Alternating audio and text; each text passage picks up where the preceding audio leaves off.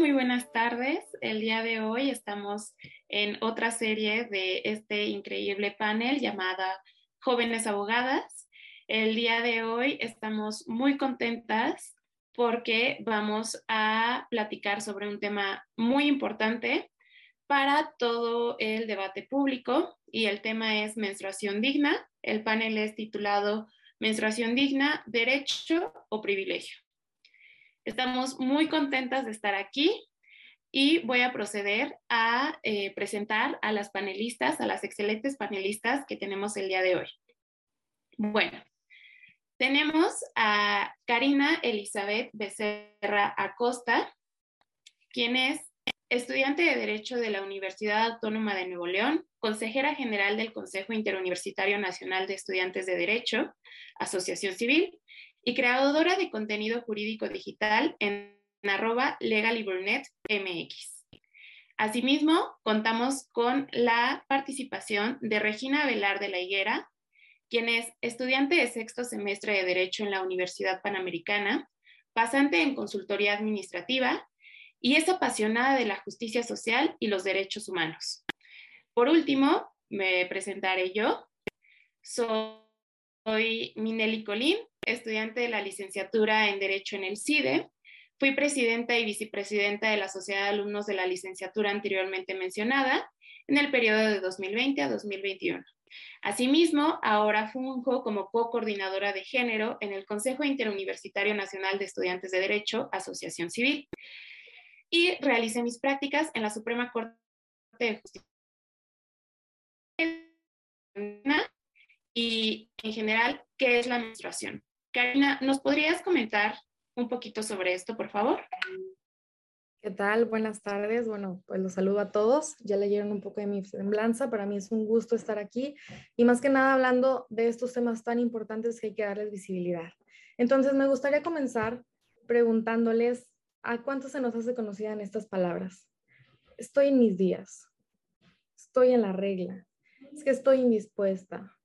Es que está Andrés el que viene cada mes. Entonces, hay muchas maneras de referirnos a lo que es esto, que es la menstruación, sin nombrarla. Y es que aún en la actualidad hablar de ella sigue siendo un tabú lleno de prejuicios y muy poca información. Se dan cuenta cómo buscamos otras palabras para no llegar a ella, a lo que es la menstruación. Y bueno, ¿qué es?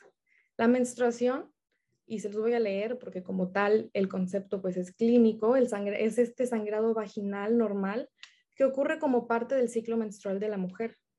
Todos los meses su cuerpo se prepara para un posible embarazo y si esto no ocurre, el útero se desprende de su recubrimiento y es esta sangre menstrual que sale del cuerpo a través de la vagina.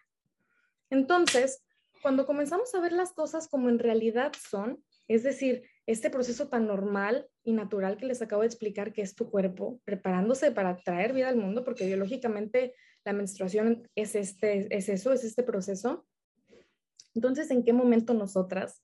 Porque yo recuerdo cuando estaba en la primaria y mis amigas me platicaban de su primera experiencia con la menstruación y me decían, es que me sentía súper sucia, me bañé como cuatro veces en el día. Este, entonces, ¿en qué momento este proceso se volvió en un me siento sucia? Se volvió en, en un miedo en la escuela, cuando querías ir al baño a cambiarte y voltear a todos lados para que nadie te viera sacar la toalla, meterla entre tu falda del uniforme y, asegurarte de que nadie te viera para poder, para poder ir al baño a cambiarte. Entonces, ¿por qué? ¿Por qué siendo este un proceso tan normal por el que pasamos todas las mujeres? ¿Por qué no poder simplemente sacarla, decirle al profe, puedo ir al baño y te la llevas en tu mano? Porque finalmente lo que traes no es nada malo, no es nada que esconder, es algo por, el que, por lo que está pasando tu cuerpo y algo de lo que para nada debes de estar avergonzada.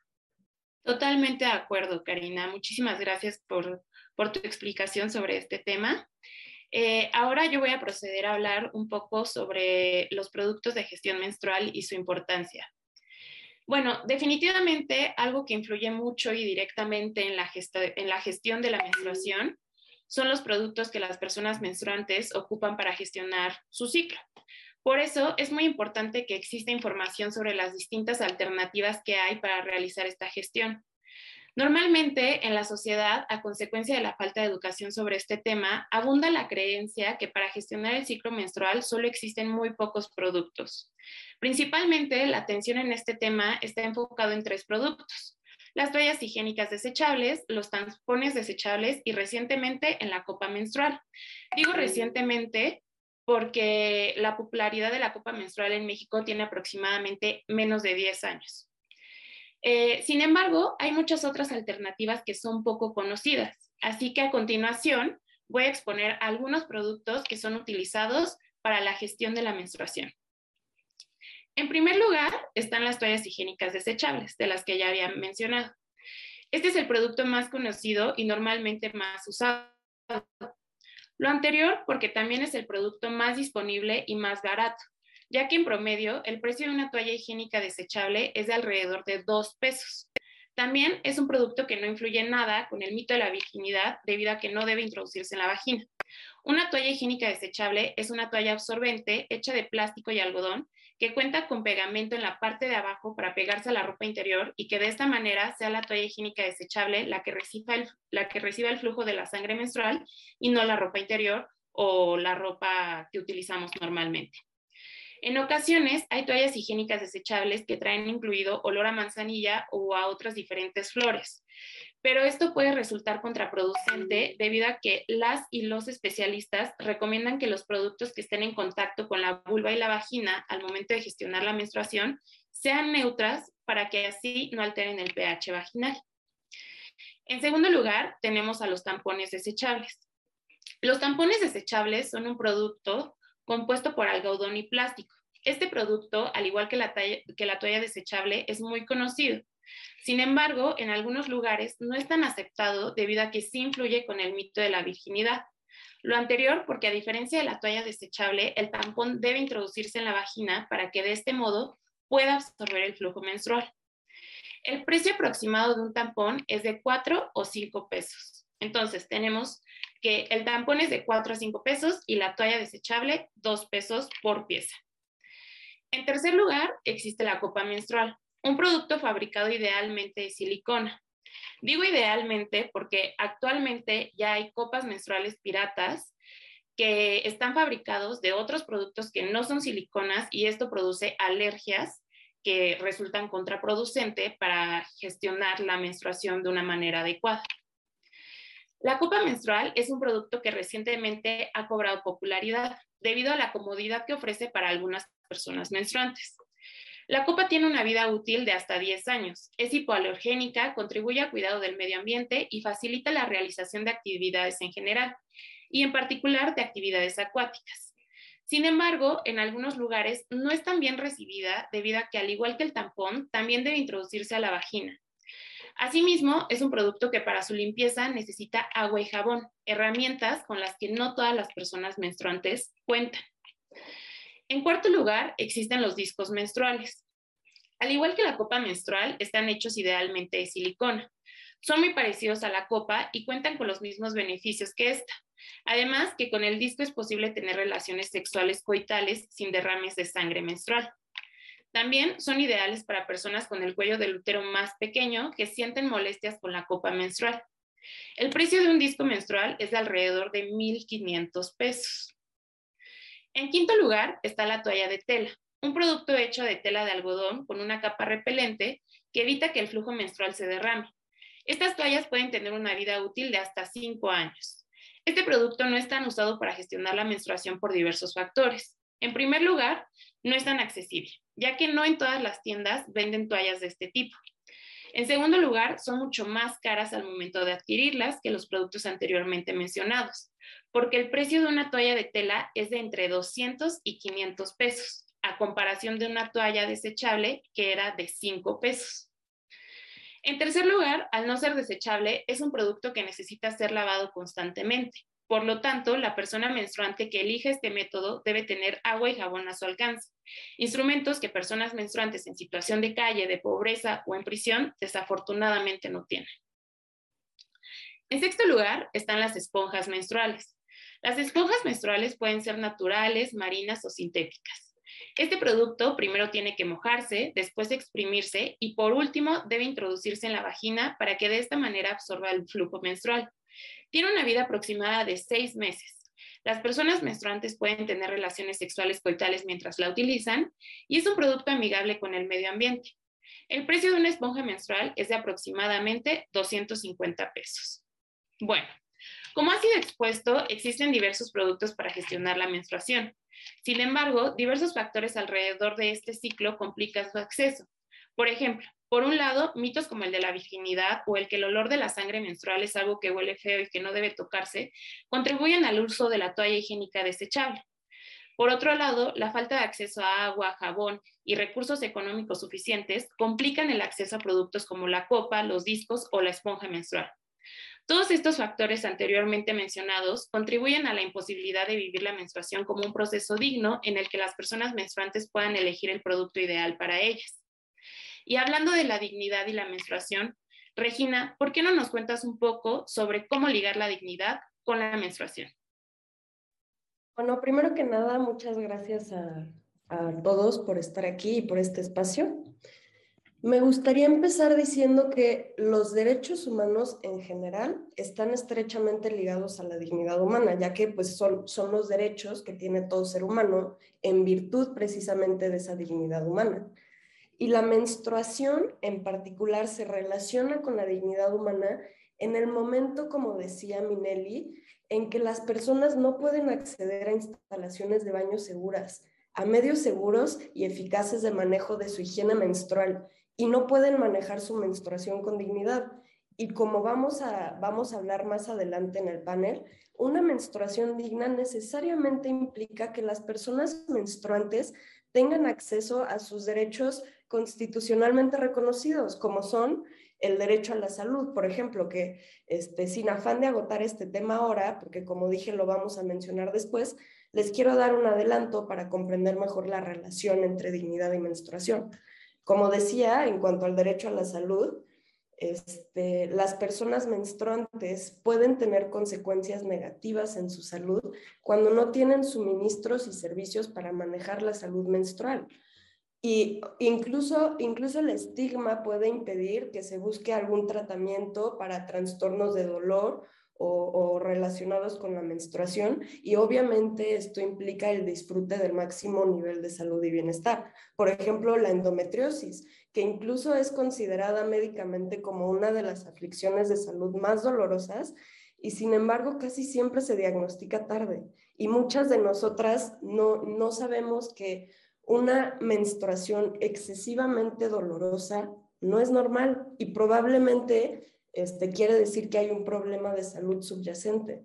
Pero esto, justamente por lo que venimos hablando, los tabús, los estigmas, y no solamente eso, sino también la falta de, la falta de, información, hace que estas, este tipo de aflicciones se diagnostiquen tarde. Este, perdón, estoy en la universidad y me están, me están regañando por el cubrebocas. Entonces, este, pues me lo tengo que poner. También en, el caso del derecho a la educación, este, la falta de, tener un lugar seguro o, esta capacidad para manejar la higiene menstrual o, o, la falta de medicamentos, que pues también está ligado al derecho a la salud, como sabemos, los derechos humanos están ligados entre sí. Este, bueno, este, este, esta falta de medicamentos, ya sea por, por este, por no tener acceso a ellos, por la razón que sea, contribuye a elevar las tasas de, deserción y de ausentismo escolar y deficientes resultados educativos, porque este, se, ha confirmado incluso que las niñas cuando, y las personas menstruantes, cuando no pueden manejar adecuadamente su menstruación en la escuela, su asistencia escolar y su rendimiento se resienten. ¿Cuántas de nosotras y de nosotros este, no nos pasó alguna vez en, primaria o secundaria, cuando apenas nos llegó la menstruación, que nos, íbamos a esconder al baño por pena, por vergüenza, que porque si te manchaste, que porque si no traes toalla y qué haces, y, te vas a encerrar al baño y pierdes tus clases. Y esto es, es un ejemplo muy cotidiano y yo lo platico de una manera muy burda, pero en realidad es algo que pasa y es algo que afecta este, no solamente a nivel personal, sino pues a nivel social. Incluso también lo podemos ver en el derecho al trabajo, que este mismo escaso acceso a medios de manejo de, de higiene menstrual y la falta de medicamentos también limitan las oportunidades de empleo, porque pues las personas menstruantes se pueden abstener, perdón, de realizar o de llevar a cabo ciertos trabajos, este, o, pueden incluso ser obligadas a renunciar a horas de trabajo y salarios por no tener las capacidades para gestionar su, su, periodo, su periodo menstrual. Este, por ejemplo, pausas para ir al baño podrían ser sancionadas. O sea, una, una, una persona menstruante evidentemente necesita tener más pausas para ir al baño y como, como en los trabajos y en, en la sociedad en general, pues la menstruación es un tema tabú, esto puede ser sancionado y conduce también a desigualdad en condiciones de trabajo. Incluso, este, no solamente pues esto que menciono, sino discriminación. Y también viene aquí el derecho a la no discriminación y a la igualdad de género. Estos estigmas y estas normas sociales relacionados con la menstruación refuerzan todo el tiempo prácticas discriminatorias. Como decía, este, como decía Karina ahorita, ¿por qué te enojas? ¿Estás en tus días? Pues todo el mundo, toda persona menstruante, estoy 100% segura y, y, me siento segura de afirmar así categóricamente que todas hemos escuchado esa frase. ¿Por qué te enojas? ¿Estás en tus días? ¿O por qué estás tan intensa o tan intenso? ¿Estás en tus días? Este, y, y esto es siempre después de una reacción de, de, de las personas menstruantes provocada por una, valga la redundancia, provocación anterior, pero siempre es, estás menstruando. Y también el derecho al agua. Las instalaciones de agua como las instalaciones de baño tienen que ser privadas, seguras y culturalmente aceptables y tener un suministro de agua eficiente, porque en el momento que no tenemos esto, pues son, son, son requisitos previos básicos para la gestión de la salud menstrual. Y este, pues con, con, reserva de que se, se, se, toquen más puntos relacionados con esto más adelante, pues de esta manera tan clara es cómo se, se relaciona la, la, el derecho a una menstruación digna con la dignidad humana, que pues está implícito en el nombre. Exactamente. Muchísimas gracias por tu participación, Regina. Y bueno, volviendo un poquito a lo que nos comentabas sobre la educación sexual y la menstruación, en lo que va en la introducción del panel, pues bueno, ya, ya pudimos saber qué era la menstruación, con qué otros derechos está ligado la menstruación, como el derecho al agua, el derecho al trabajo, el derecho a la dignidad, que existe un derecho a la menstruación digna, pero todos estos son derechos que como tal, y es información que como tal, desafortunadamente en las escuelas y en la normalidad y en la cotidianidad no existe. Por lo tanto, es muy importante tener acceso a una educación sexual íntegra en la cual nos puedan, nos puedan explicar un poco más sobre este proceso biológico y aceptar que este proceso biológico es algo que nos compete a todas y a todos y a todes. No es eh, solamente un tema que le compete exclusivamente a las mujeres o exclusivamente a las personas menstruantes, sino es un tema que debe de influir en el espacio público y que debe de existir educación sexual para que todas las personas aprendamos a diferenciar que no solamente existen las toallas higiénicas desechables o los tampones, que hay muchísimos más productos para gestionar tu menstruación y que ese producto que a ti te acomode va a garantizar la dignidad de tu menstruación, que no todos tenemos que hacer este uso exclusivamente de la copa menstrual o del tampón o de la toalla higiénica.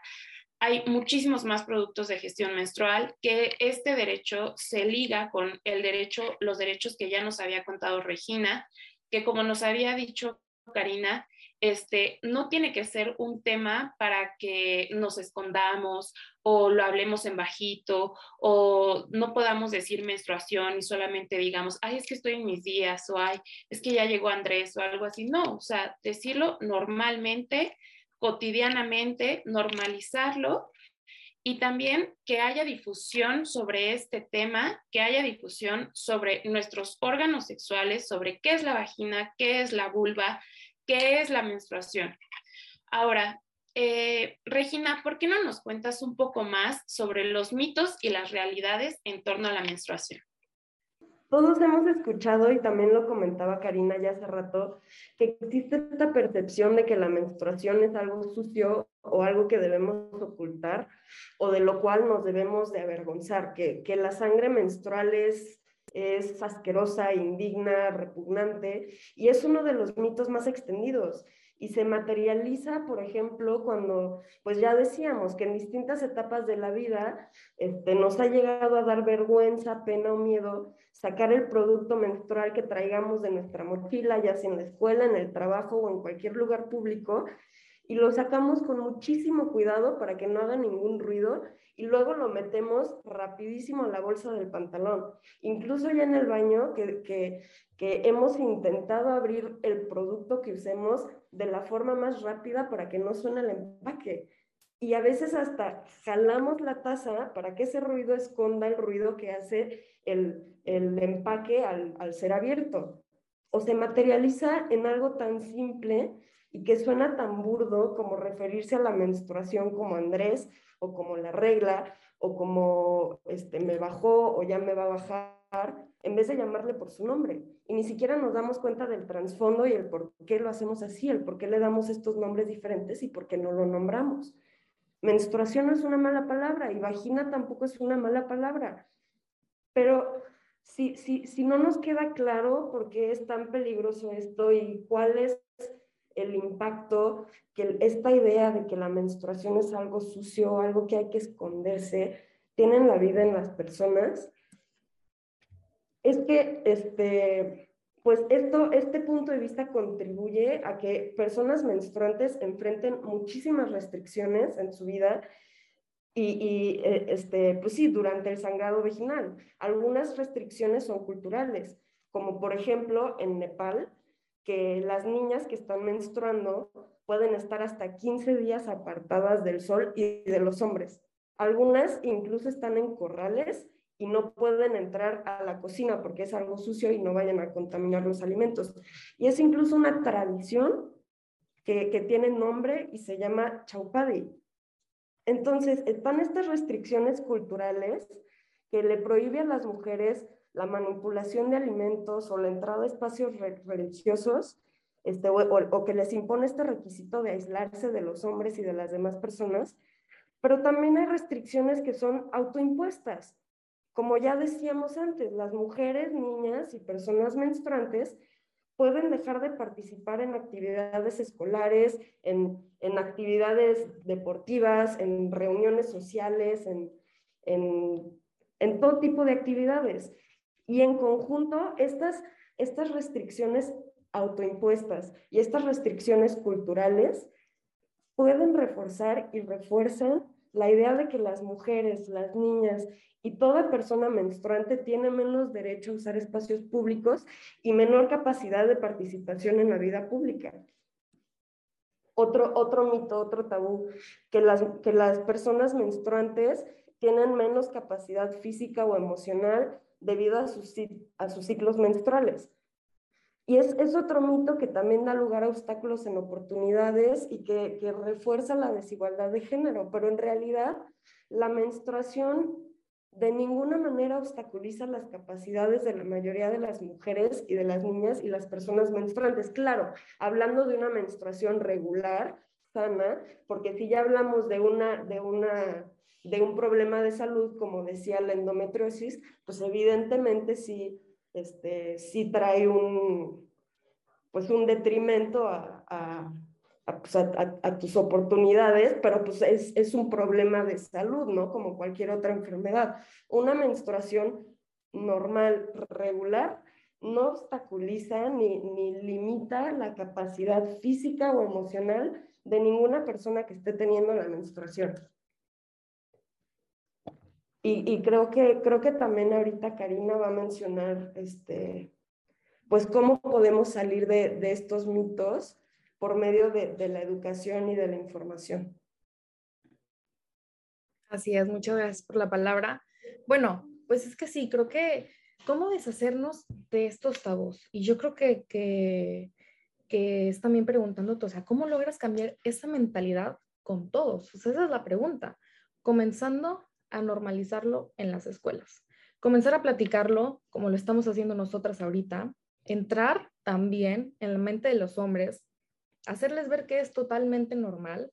Ahora, no dividamos la educación en niñas y niños. Hay que hacerles ver que es que todas, o sea, la educación a todas las niñas, niños, todas, todos y todas en esta sociedad debemos de comenzar a empaparnos de lo que es la menstruación. Y como le digo, también la clave está en que esta educación menstrual y estas pláticas deben de ser mixtas. Hay que darles a los hombres también el sentirse involucrados en el tema, compartiendo información, porque es importante que entiendan que la información que tenemos no es información que compartimos únicamente solo entre personas menstruantes. Es una conversación hacia la sociedad para en conjunto llegar a una solución. Y esto porque en la medida en que los hombres se sientan más familiarizados con el tema desde temprana edad, que es aún mejor, se vuelven entonces más solidarios, más abiertos y más empáticos, porque entienden el tema, porque está abierto para ellos también. Entonces, eventualmente sabemos que en un futuro seguirán habiendo hombres legisladores, seguirán habiendo hombres jefes, directores o presidentes de empresas. Y en la medida en que llegan a estos puestos y ya tienen un conocimiento desde temprana edad y amplio del tema, es en esa medida en la que ellos también van a querer implementar medidas para adecuar el contexto laboral, laboral o legislativo, para que las personas menstruemos seguras. Entonces, esa es una forma. También, sobre todo, es deshacernos, como nosotras personas menstruantes, de ese tabú.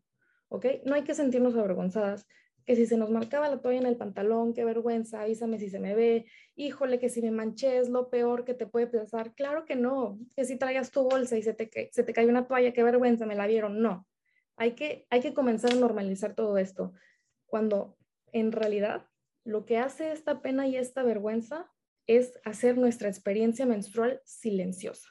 Y el silenciar lo que genera, genera desinformación, genera prejuicios, genera desigualdad entonces, no sintamos pena, al contrario. Bueno, eso es lo como yo considero la forma de comenzar a normalizar y romper este tipo de tabús.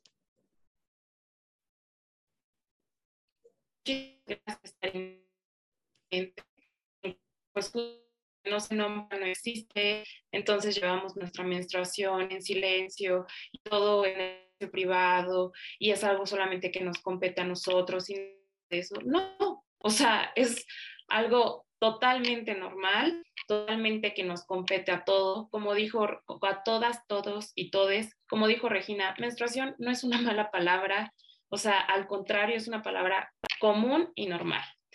Así que, eh, pues bueno, siguiendo un poco en la línea que ya nos había comentado este, Regina, eh, a continuación voy a explicar un poco sobre los derechos involucrados en una menstruación digna.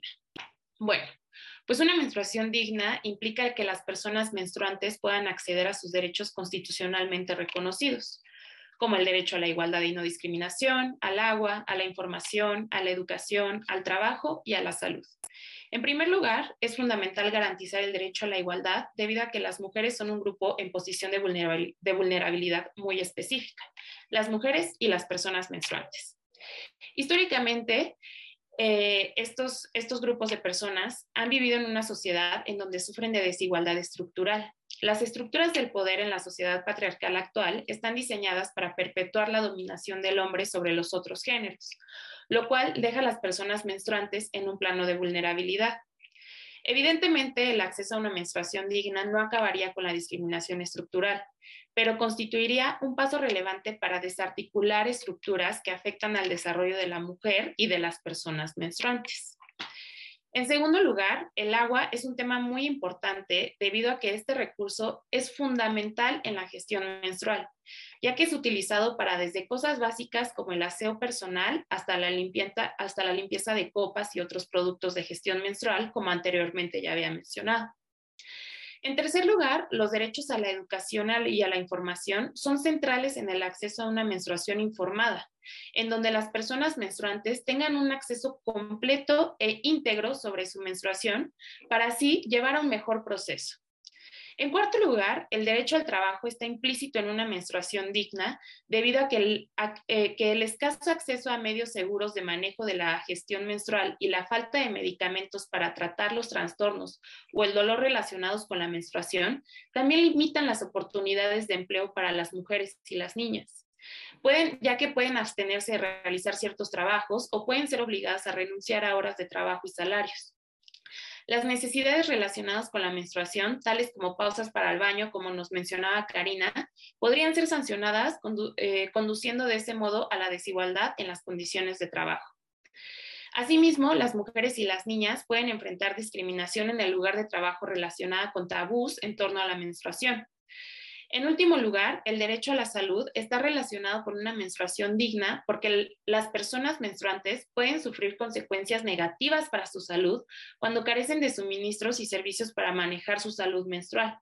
El estigma de la menstruación también puede impedir que las personas menstruantes procuren tratamiento de trastornos o dolor relacionados con la menstruación, lo cual afecta su disfrute máximo de nivel de salud y de bienestar, como ya nos había mencionado Regina. En el derecho a una menstruación digna también están implícitos los derechos sexuales. Derechos sexuales que son parte de los derechos humanos que se encuentran contenidos en la Constitución Política de los Estados Unidos Mexicanos, además de otras leyes como la Ley General de Salud.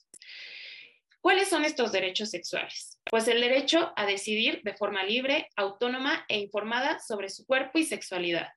El derecho a la vida, a la integridad física, psicológica y sexual, a acceder a información actualizada, veraz, completa, científica y laica sobre la sexualidad, el derecho a recibir una educación integral en sexualidad, a acceder a servicios de salud sexual y reproductiva y a participar en políticas públicas sobre sexualidad y reproducción.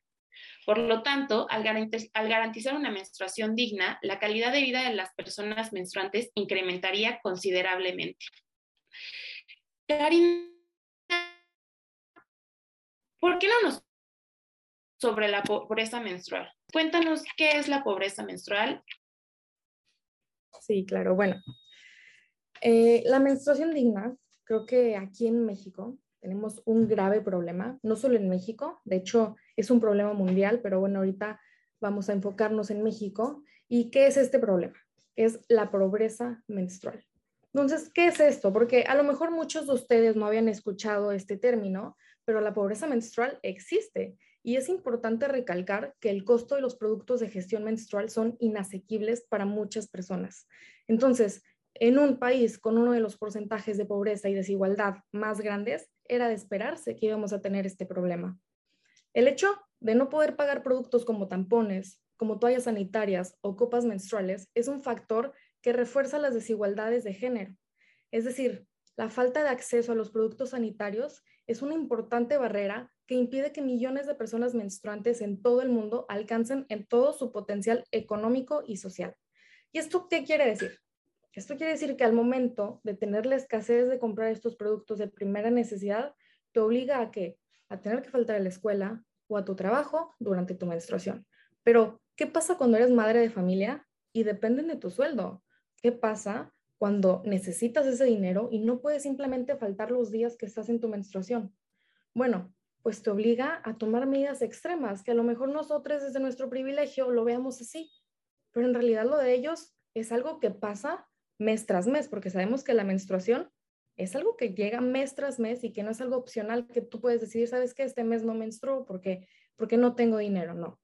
Entonces, hay casos en los que recurren a usar papel periódico, a ponerse un pedazo de cartón, un calcetín, y el llegar a estas medidas lo único que genera son daños en tu salud. Entonces, como vemos, es una cadena. Si lo llevamos esto a cifras, más de 64.5 millones de personas menstruan, lo que equivale a más de la mitad de la población y cuatro de cada diez mujeres viven en situación de pobreza extrema. Entonces, ¿qué pasa? Que nos comenzamos a dar cuenta que estos son productos de primera necesidad, ya que se genera una cadena, como les digo, donde se ve afectada ya nuestra salud, porque la incorrecta comprensión del periodo menstrual, unida a la pobreza, hace que susciten malas prácticas de higiene, infecciones vaginales y falta de espacios adecuados para una gestión saludable. Entonces, tristemente, con mucha ignorancia y desinformación, el periodo menstrual es un tema tabú que no se platica abiertamente. Entonces, así la salud menstrual ha quedado fuera de las políticas públicas, fuera de los planes y, por supuesto, fuera de los presupuestos públicos. La educación menstrual se ha abordado muy poco, generando en la sociedad un amplio desconocimiento sobre el tema.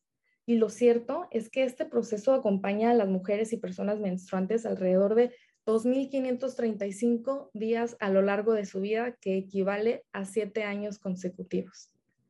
Con esto nos damos cuenta que entonces lo que escuchamos como pobreza menstrual no es solamente la falta de dinero para adquirir estos productos, va desde también la falta de educación y la falta de visibilidad del tema. Entonces, yo pienso que la menstruación es muy importante verla desde una perspectiva de derechos humanos porque tenemos derecho a la menstruación digna porque al ser esto un proceso que involucra tanto a la salud, debe ser algo que esté bien reglamentado, debe haber normatividad que asegure el completo ejercicio de nuestros derechos durante este proceso y también que nos asegure una menstruación digna. Excelente, Karina. Regina, ¿te gustaría completar con algo esta participación sobre eh, la pobreza menstrual? Pues creo que lo que dice Karina está bastante completo. Este, pero también me gustaría que, que nos pusiéramos a pensar en, en cómo sería un, proceso menstrual sin agua, sin jabón, sin baños con privacidad, este, sin, incluso sin mecanismos de recolección de basura, ¿no? O, servicios de salud, de, de, poder ir a un ginecólogo, este, o como decía Karina, sin información. A veces las personas menstruantes, cuando, cuando les llega la menstruación por primera vez, no saben ni de dónde viene la sangre.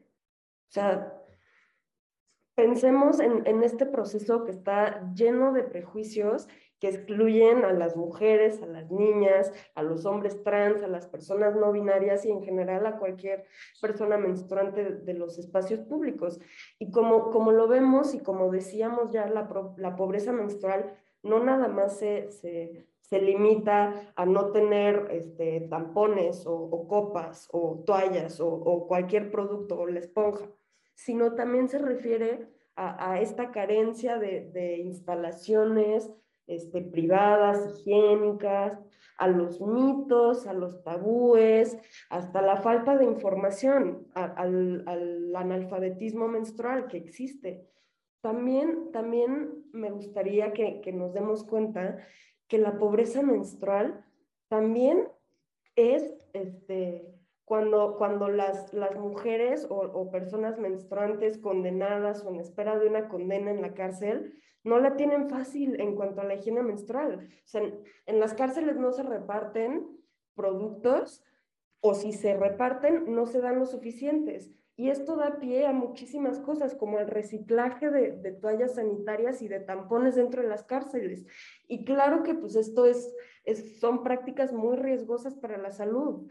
Este, o por usar este, tampones o, toallas o productos para la gestión menstrual improvisados, con papel de baño, con periódico, con, pues con lo que sea que se puedan encontrar para intentar llevar su menstruación con un poco más de dignidad. Incluso en el tema de las personas sin hogar. Si, si quitáramos el factor económico de la ecuación del tema de las personas sin hogar, que pues como sabemos es bastante grave, también estas personas menstruantes sin hogar se enfrentan a otros problemas, como ya decíamos, encontrar un baño limpio o tener agua y jabón para poder pues, asearse durante su menstruación de una forma privada, segura y digna. Y como, como, como venimos repitiendo, la falta de ingresos, la falta de dinero, este, no, no, no es el único factor que, que, propicia la pobreza menstrual porque incluso las mismas culturas perciben a la menstruación como algo malo. Y esto impide que, que, las personas menstruantes podamos a veces formar parte activa de la sociedad o, o, pues sí, desarrollarnos adecuadamente. Ya hablábamos de Nepal, pero también sucede en México, si bien en diferente grado, y en México y en, en todo el mundo. Incluso se tiene la idea de que es un problema que afecta solamente a los países en vías de desarrollo, pero claro que no, o sea, claro que no. Por ejemplo, también las mujeres y las niñas y las personas menstruantes con necesidades especiales o con discapacidades o, movilidad reducida. O sea, incluso si sus familias o ellos mismos tienen los recursos económicos para llevar una vida digna, ¿qué pasa cuando van al centro comercial o a la escuela o a la universidad o a cualquier, este, cualquier lugar público o, punto de encuentro y no hay instalaciones ajustadas a sus necesidades. Esto también es pobreza menstrual para ellos y para ellas. Y este otro grupo, la población migrante, también es un, un, grupo de extrema vulnerabilidad. Y como este, o sea, esta, esta intervención, si bien no, no todo el panel, pero me gustaría concluir con que, pues eso, la, la pobreza, si bien la palabra pobreza este, cuando le escuchamos, lo que más nos hace ruido es el aspecto económico, no se queda ahí, o sea, es, es cultural, es de, de acceso a, a, espacios públicos para todas las personas, es de, este, pues sí, de, de que todos tengamos acceso a información, no solamente a productos, a que, a que se eliminen poco a poco los tabúes, este, salud ginecológica, agua, jabón, privacidad. Son, son muchas cosas que no necesariamente se, se, se, se agotan en el tema económico. Muchísimas gracias, Regina y Karina, por esta gran intervención sobre la pobreza menstrual. Y definitivamente creo que nos hace reflexionar muchísimo y nos hace ver más allá de todo el privilegio y de todo nuestro contexto, ¿no? Como mencionaba Regina, eh, centrarnos en personas eh, migrantes, en personas en prisión, en personas en situación de calle, en personas con discapacidad. Definitivamente es un tema, la menstruación digna es un tema que debe de ser abordado, que debemos hablar, como ha dicho Karina, así como lo estamos hablando en este panel, y que tiene que haber muchísima más información y nos tenemos que deshacer de estos tabús porque es necesario que exista información alrededor de este tema para que la menstruación se pueda gestionar de una forma digna. Eh, ya un poco centrado en la final de este gran, de este gran panel, vamos a platicar un, poco sobre las políticas públicas en torno a la menstruación digna. Eh, como ya hemos visto, desafortunadamente la menstruación ha sido vista como algo que debe permanecer en el espacio privado, un tema exclusivo de las mujeres que por ningún motivo debe cruzar el espacio público. Lo anterior, sin importar que la mayoría de las mujeres en todo el mundo experimentan este proceso biológico durante una gran etapa de su vida, como ya lo había mencionado Karina. En México fue hasta el año 2019 cuando feministas y organizaciones civiles empezaron a generar iniciativas de ley para que el Estado avanzara en el camino de garantizar una menstruación digna. Lo anterior, porque a pesar de que la menstruación sea un proceso biológico por el que atraviesa más de un tercio de la población, el Estado mexicano no contaba con políticas públicas integrales en materia de gestión menstrual. Las mujeres y las personas menstruantes debían asumir los, debían y deben todavía asumir los costos económicos asociados a la menstruación y al mismo tiempo, como consecuencia de la cultura misógina que predomina en México, enfrentar los tabús y estigmas sociales asociados a este proceso biológico lo cual da como resultado que las personas menstruantes vivan una injusticia menstrual al no poder desarrollar de una manera digna el proceso biológico. Esta injusticia menstrual se intensifica al contemplar los factores de pobreza y desigualdad. En nuestro país, cuatro de cada diez mujeres no tienen acceso a una gestión menstrual digna como consecuencia de la situación de pobreza en la que viven.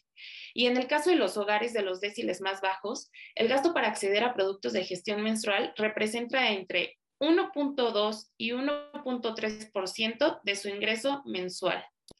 Las múltiples desigualdades que atraviesa nuestra sociedad crean un escenario aún más difícil para aquellas mujeres y personas menstruantes en situaciones de discriminación interseccional, como las que nos había mencionado Regina.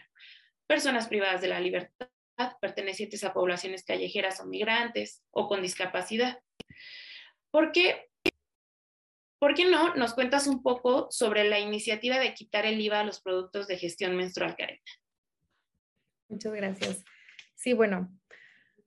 Eh, luego de la aprobación de la miscelánea fiscal 2022, en México se aprobó la tasa cero a los productos de gestión menstrual. Estos son productos como toallas sanitarias, tampones y copas menstruales. Entonces pasaron de tener el 16% del impuesto del valor agregado a tener el cero. Y esto ya es un logro, ya que el Estado mexicano no contaba con ninguna política pública en materia de gestión menstrual. Ahora, sabemos que menstruar es una condición biológica y natural, no opcional, como les había dicho anteriormente. Tú no, tú no decides, esto sí pasa porque es parte de tu cuerpo, es biológico. Entonces, que intervienen en no solo una parte de la población, una enorme parte de la población. Entonces, estos artículos son de primera necesidad y tener acceso a ellos es un derecho y es vital. El quitar el impuesto contribuye a que se eliminen ciertas prácticas discriminatorias en las cuales se pagaba el IVA en productos exclusivos para mujeres o personas que menstruan.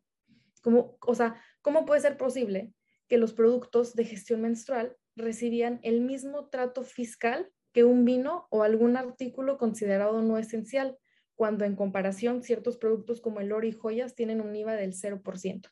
Incluso se sabe que nosotras como mujeres pagamos un 7% más por todas las cosas que son para nosotras y que, y que pagamos un 16% más, si no me equivoco, eh, para todas las cosas que son para higiene de la mujer exclusivamente. Entonces, ¿cómo es esto posible? Ahora, una pregunta que se pueden hacer es, bueno, entonces, eliminando el IVA a los productos menstruales, ¿hará que se termine esta pobreza menstrual?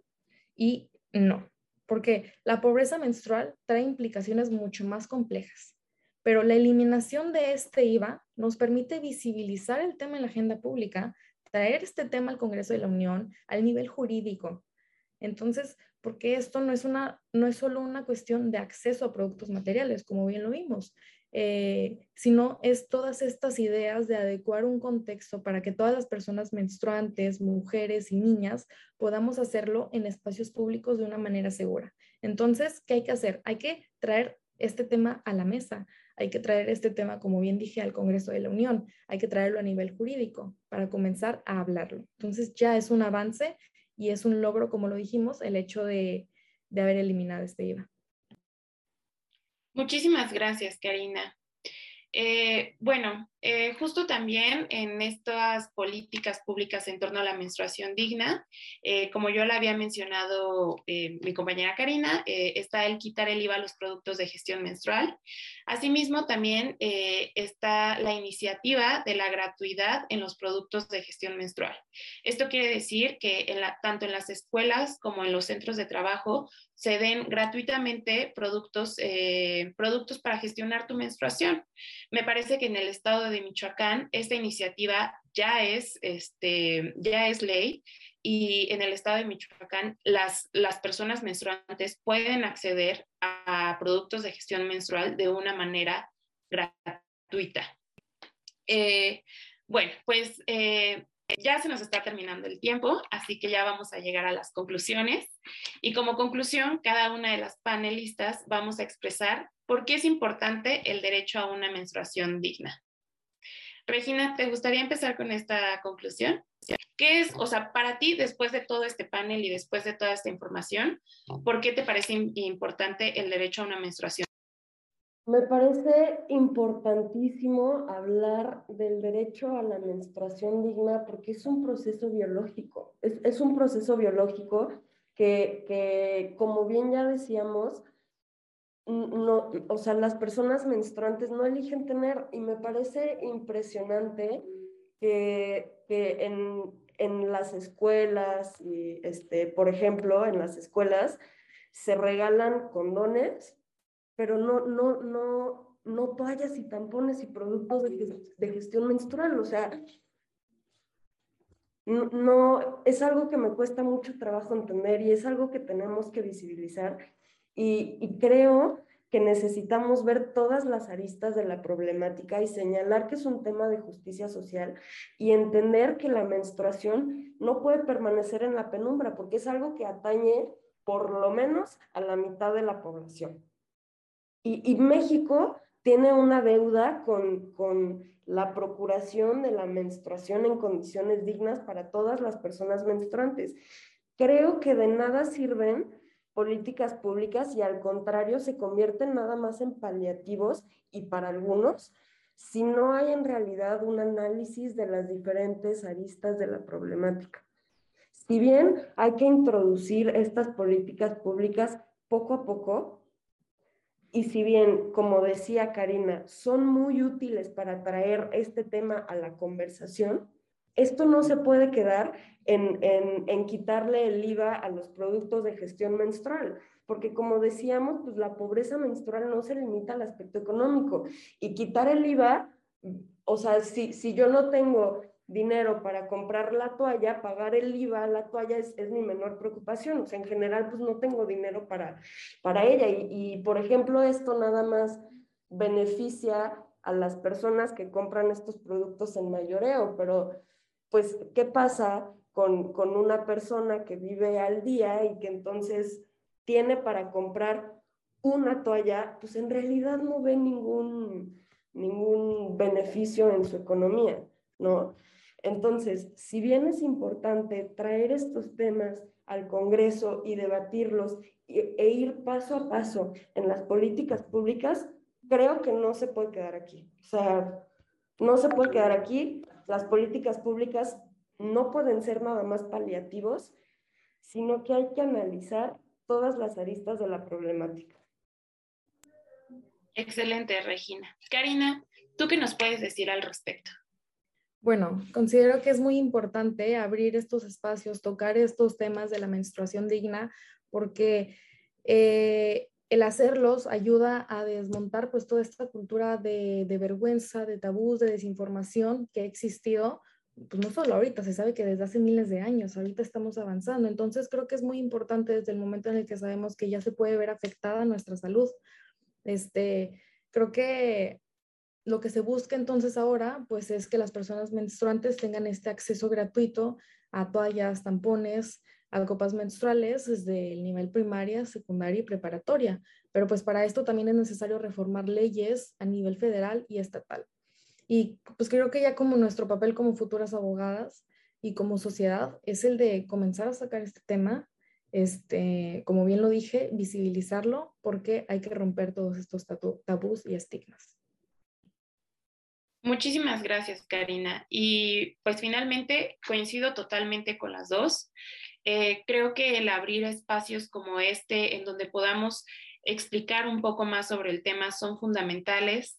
También creo que el seguir a colectivos como el colectivo de menstruación digna, eh, que pues gran parte de la información de este panel se sacó de conferencias y de información de, este colectivo de menstruación digna, eh, es, es, muy importante, ¿no? O sea, seguir alzando la voz y seguir replicando esos espacios, o sea, tomar los espacios de poder y utilizarlos para hablar sobre estos temas que durante mucho tiempo han permanecido en el espacio privado por tabús, como lo ha dicho Karina. Bueno, pues eh, finalmente hemos llegado a la conclusión del panel y ya tenemos dos preguntas, las voy a leer y quien las quiera responder, pues adelante. Eh, nos preguntan, Coincidiendo con todo lo expuesto, en primer lugar debe ser visibilizado y transversalizar el enfoque de género en las prácticas institucionales o corporativas. La pregunta es, más allá de la normalización y su reconocimiento como un derecho que promueve la equidad, ¿cómo desarrollamos políticas públicas de alto impacto? ¿Cómo garantizamos el pleno ejercicio de los derechos vinculados a la menstruación? Sin duda, la educación es útil, pero puede ser lento. ¿Cómo aceleramos el acceso a una menstruación digna que involucre al Estado y no solo al gobierno? ¿Alguna quisiera contestar o había muy importante que las políticas públicas también tengan una perspectiva interseccional, que podamos distinguir eh, qué políticas públicas vamos a utilizar, en qué lugar y para qué personas. No solamente que sea como, bueno, pues ya le quitamos el impuesto del valor agregado, nosotros ya cumplimos con la menstruación digna, hasta luego. No, o sea, le quitas el impuesto, el, IVA a los productos de gestión menstrual, pero ¿qué más? ¿qué más? ¿Qué más investigación vas a hacer para garantizar una menstruación digna a las personas con discapacidad? Y no solo eso, también tienes que hacer una investigación para ver cómo le vas a garantizar una menstruación digna a las personas migrantes, a las personas en situación de prisión. Todo eso, ¿para qué? Para que el acceso a una menstruación digna pueda este, ir creciendo. Ahora, eh, ¿cómo hacemos que las políticas públicas se, o sea, los resultados se vean de una forma más rápida? Bueno, pues desafortunadamente hay políticas públicas que vemos sus resultados en 5 o 10 años. Y eso es lo que pasa. ¿Por qué? Eso es lo que pasa en este momento con este tema, porque es un tema que históricamente ha sido eh, silenciado y ha sido llevado totalmente al espacio privado. Entonces, como lo mencionaba Karina y como lo mencionaba Regina, es una estructura que se tiene que ir deshaciendo poco a poco e insistir e insistir e insistir hasta que se vaya este, deshaciendo y hasta que la menstruación sea un tema del cual podamos hablar normal, normal y del cual el Estado y el gobierno se involucren. Entonces, yo creo que sí es un tema que va a llevar tiempo, el que se pueda garantizar una menstruación digna, pero tenemos que empezar desde ahora. Vamos con la siguiente pregunta, que es, con base en lo comentado, al trastocar al final de cuentas uno de los tantos aspectos de derechos humanos, eh, mi inquietud va en la corresponsabilidad del Estado, y más porque involucra educación, derecho laboral. ¿Cómo podemos enfatizar en que el Estado con su actuar contribuye a que este tipo de situaciones no se atiendan a favor de la sociedad? Repito la pregunta. ¿Cómo podemos enfatizar en que el Estado con su actuar contribuye a que este tipo de situaciones no se atiendan a favor de la sociedad? En lo personal, pienso que el Estado ha tenido un papel muy como reprobable en el acceso a una menstruación digna. ¿Por qué? Porque, como yo lo mencioné, fue hasta 2019 cuando colectivos feministas, o sea, ni siquiera fue una iniciativa estatal, o sea, si no fueron colectivos feministas que conformaron el colectivo Menstruación Digna, empezaron a hablar sobre la importancia de este tema, empezaron a exigir la gratuidad de productos de gestión menstrual, empezaron a exigir que se quitara el IVA a los productos de gestión menstrual.